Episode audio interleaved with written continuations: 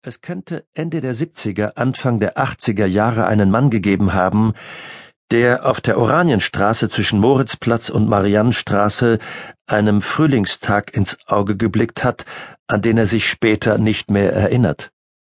Es mag ein schwach von der Braunkohle gesüßter Frühlingstag gewesen sein, April oder Anfang Mai, wie er für SO 36, wo es noch unzählige Wohnungen mit Kaminfeuerung gab, typisch war.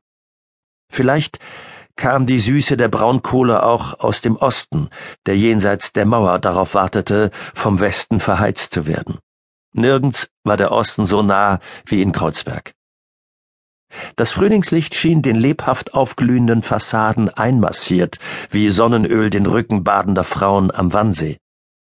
Die Nauninstraße stand noch ganz in ihrer unrenovierten Strenge, und Riemers Hofgarten zeigte gelassen die abgetakelten Züge würdiger Verwitterung.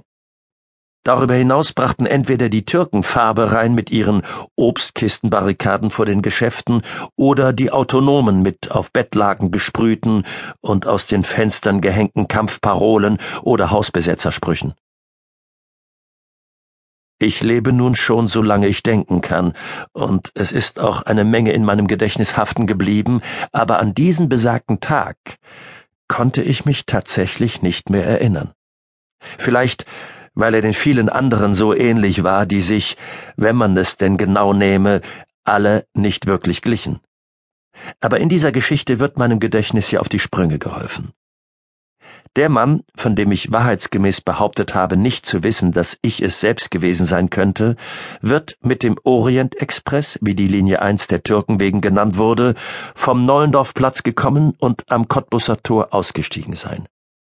Durch das heillose Fiasko von Hunden, Punks, Türken, Trödlern, Freaks, Junkies und Müslis wird er hinübergegangen sein in die Oranienstraße, um dort, vielleicht in der O-Bar, in denen ich in jenen Jahren tatsächlich verkehrte, einen Drink zu nehmen. Diese Bar war damals einer der ersten Orte im Land, der wirklich cool war. Und cool hieß schwarz, stolz, stumm und grundlos selbstverliebt. Kreuzberg kochte in diesen Tagen ein Süppchen, von dem sich heute weder der Kessel noch auch nur Spuren des Gebräus wiederfinden. Es war ein schwarzes Loch, über dem die bunteste aller möglichen Sonnen explodierte und in dem die Nacht sich durch die Straßen bewegte wie eine Künstlerin oder eine Kakerlake. Kreuzberg war Westberlins kritische Zustandsgröße der Übergang von der festen in die, wie wir damals sagten, zweitfeste Wirklichkeit. Welche der allgemeinen geistigen Verfassung die zuträglichere war, darüber wurde gestritten. Warum jeder Dritte, den ich kannte, dies nur nebenbei bemerkt, in der Wrangelstraße wohnte, sowie später nach der Wende jeder Dritte in der Dunkerstraße, ist mir schleierhaft. Hätte er oder ich in diesem Falle sich erinnert, so wie Henriette sich erinnert haben muss, würde er wissen, dass dieser Tag begann wie eine gewisse Erzählung Dostojewskis.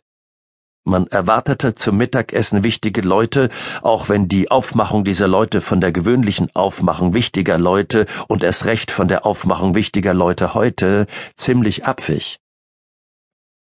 Das Treffen fand in der Wrangelstraße statt.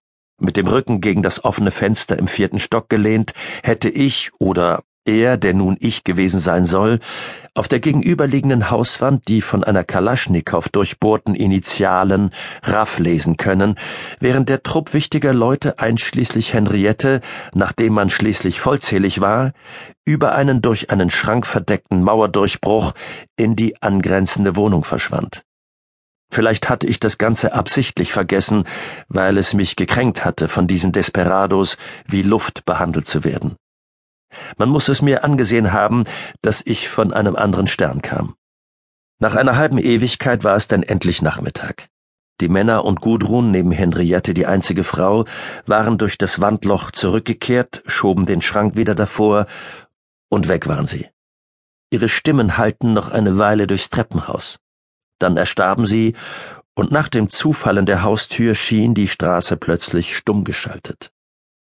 Nach einer weiteren halben Ewigkeit trat Henriette mit einem schweren blauen Handtuch umwickelt aus ihrem badewannenlosen Bad ohne Dusche. Es war noch das Kreuzberg der auf dem Boden liegenden Matratzen, der